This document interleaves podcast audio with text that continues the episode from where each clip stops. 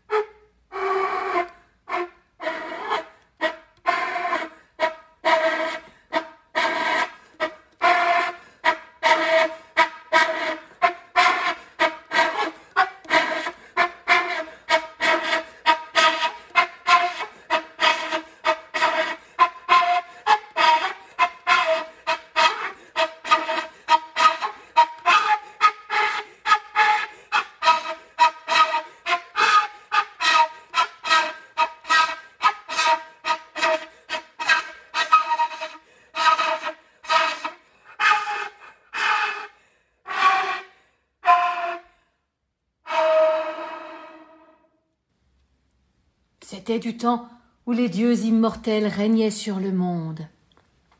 Il avait été enfermé parce qu'il était monstrueux. Mi-homme, mi-taureau. Il était le fruit des amours contre nature de la reine Pasiphae et d'un taureau que le roi de Crète, Minos, aurait dû offrir à Poséidon, le dieu des mers et des océans. En effet, c'était grâce à lui qu'il était devenu roi. Furieux contre Minos, Poséidon a frappé la reine d'un sortilège épouvantable. Elle tomberait amoureuse folle de ce taureau. Et c'est Dédale, l'inventeur grec, qui a fabriqué une vache en cuir. Une vache dans laquelle la reine Pasiphae s'était cachée. Le taureau sans crainte s'est approché d'elle. C'est ainsi que Astérios, dit aussi le Minotaure, est né. Minos a voulu punir Dédale pour avoir participé à cette horreur, mais finalement il s'est ravisé. Il lui a ordonné de bâtir une forteresse imprenable. Ainsi, Dédale, avec son fils Icare, a construit un labyrinthe complexe sur le modèle d'une pyramide égyptienne qu'il avait visitée. C'est dans cette prison qu'on a enfermé le Minotaure. Plusieurs années auparavant, Égée, le roi d'Athènes en Grèce, venait d'avoir un fils avec Aétra, un fils appelé à lui succéder. Mais Égée redoutait que son fils ne devienne la victime d'un complot, car autour d'eux il y avait beaucoup de jaloux. Alors il a décidé de cacher l'enfant. Puis il a dit à Aétra, la mère de Thésée, Lorsque mon fils sera en âge de combattre, qu'il me rejoigne à Athènes. Je sais que les années auront passé. Aussi, pour le reconnaître, eh bien, j'ai caché sous un rocher une paire de sandales et une épée marquée du sceau de la famille. Qu'il soulève ce rocher et vienne à moi, en portant les sandales et l'épée. Alors, je reconnaîtrai mon fils et je saurai qu'il est mon digne successeur. Et c'est ainsi que Thésée a grandi auprès de sa mère, sans savoir qu'il était fils de roi. Quand enfin Thésée est arrivé à l'âge auquel il devait combattre, sa mère lui a indiqué le rocher. Sans aucune difficulté, il l'a soulevé, a chaussé les sandales et pris l'épée. Mais avant de partir, Aétra, sa mère, l'a serré une dernière fois dans ses bras et lui a révélé le secret de sa naissance. Puis, il s'est mis en route pour Athènes. Mais au lieu de prendre la mer, moyen le plus court pour rejoindre Athènes, Thésée a préféré s'y rendre à pied. Pourtant, ce n'était pas prudent, car la région était infestée de brigands en tout genre. Mais Thésée s'en moquait, au contraire même, il se disait qu'après les révélations de sa mère, il se sentait investi d'une mission, celle de débarrasser la Grèce des malfaisants. En traversant une forêt, il a rencontré Sinis, le géant.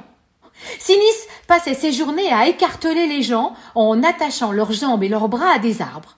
puis il coupait les cordes et voum Les gens voltigeaient dans les airs. Thésée a été plus rapide que lui.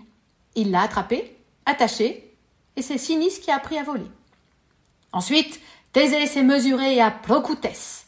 Alors lui, il avait la fâcheuse manie de coucher les gens dans un lit. Alors ça, vous me direz, c'est plutôt gentil. Mais dans ce cas-là, pas du tout. Non, car Procoutès adaptait le lit à la taille de ses hôtes. Ainsi, si vos jambes dépassaient, il les coupait, et si elles étaient trop courtes, il les allongeait.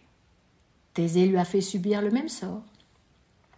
La renommée de Thésée grandissait, et partout où il passait, il était acclamé par le peuple qui voyait en lui un sauveur. La foule l'acclamait et chantait ses exploits.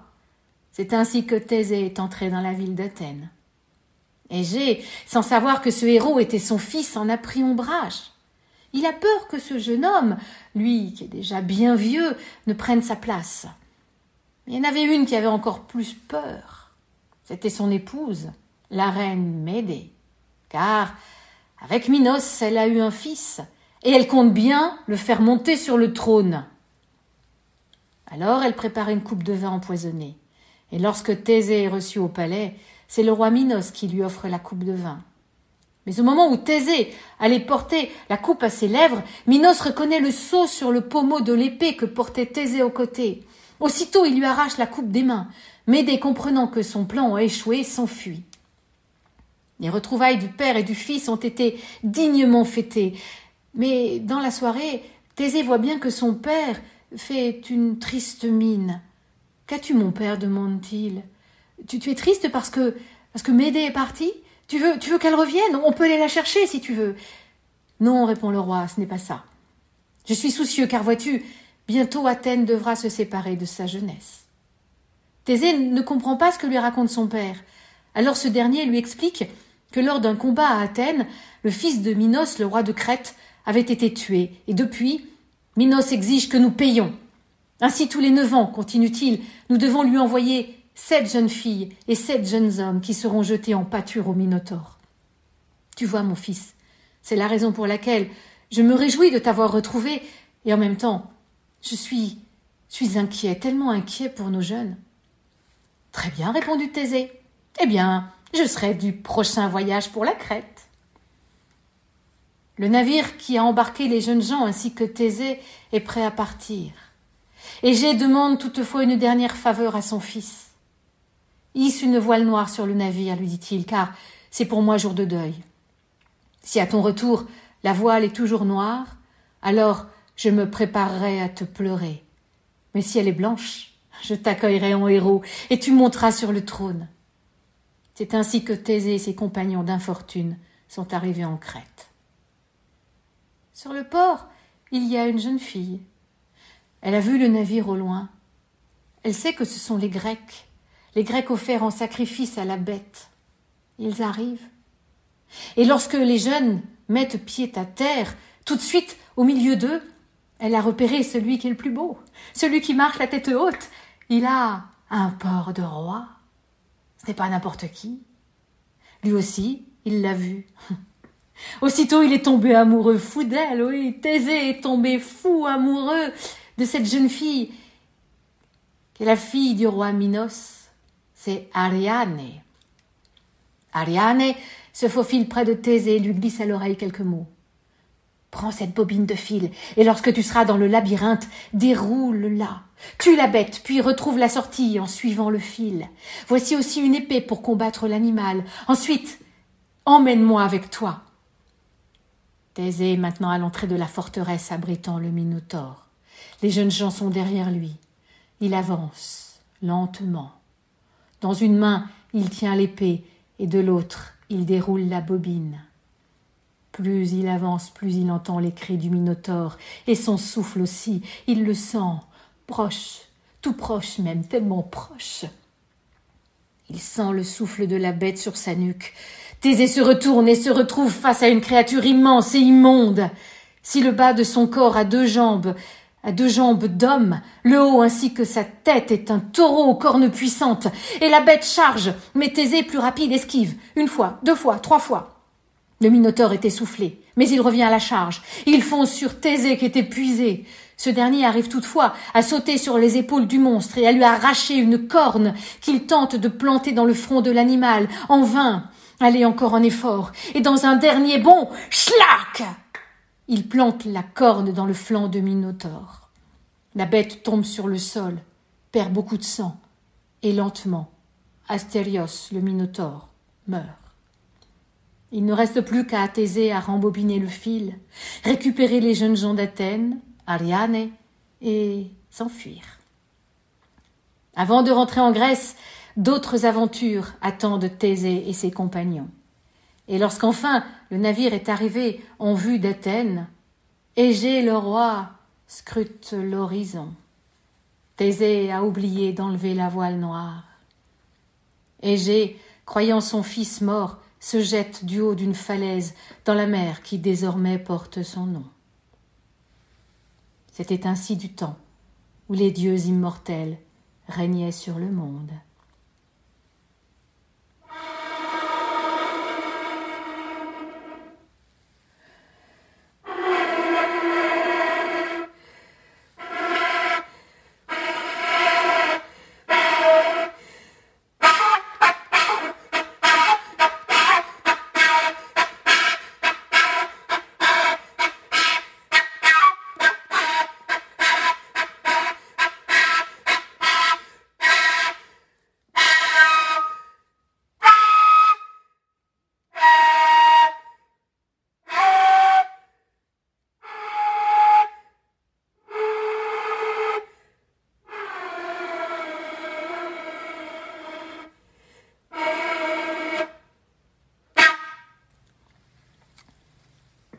Ce que je viens de vous conter fait partie de la mythologie grecque. Alors, euh, bien sûr, il y a certainement des mots de vocabulaire que vous ne connaissiez peut-être pas. Eh bien, c'est l'occasion d'aller chercher dans le dictionnaire, mais aussi de vous plonger dans les récits mythologiques pour en savoir plus sur ces déesses et ces dieux qui vivaient sur le mont Olympe. Peut-être aussi que vous allez chercher sur une carte où se trouvent Athènes et la Crète, alors euh, vous découvrirez que la mythologie regorge de héros, de déesses et de nymphes extraordinaires et, pleines d'imagination. Peut-être aussi que vous aurez envie de, voir à quoi ressemblait le Minotaure. Hmm. Et puis Jason, et puis les Argonautes, et puis les sirènes aussi. Bon. Mais qu'il chasse des monstres, ou qu'il ouvre, par exemple, tiens, euh, un lieu qui serait géré par les habitants d'un quartier, un lieu dans lequel on, pourrait apporter son linge à laver et repasser, ou bien euh, qu'elle donne une bobine de fil pour sortir d'un labyrinthe, ou qu'elle organise des journées de nettoyage des rues de, de son quartier, les héroïnes et les héros d'hier et celles et ceux d'aujourd'hui sont un petit peu les mêmes. Ils agissent pour leur ville ou leur cité. Mais une héroïne euh, ou un héros, pour toi, c'est quoi? Est-ce que être héroïne ou héros, c'est forcément se battre contre des monstres? Ou est-ce que ce n'est pas aussi proposer des actions pour sa ville, pour les gens? Est-ce que tu connais une héroïne ou un héros dans ton quartier, dans ton école, dans ta ville, qui aurait proposé quelque chose pour que les gens s'entraident, partagent un savoir, ou bien simplement se parlent?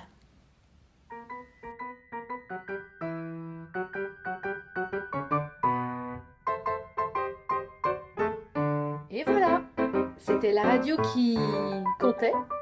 Qui comptait des histoires pour toutes les oreilles. À la semaine prochaine Oui, même jour, même heure.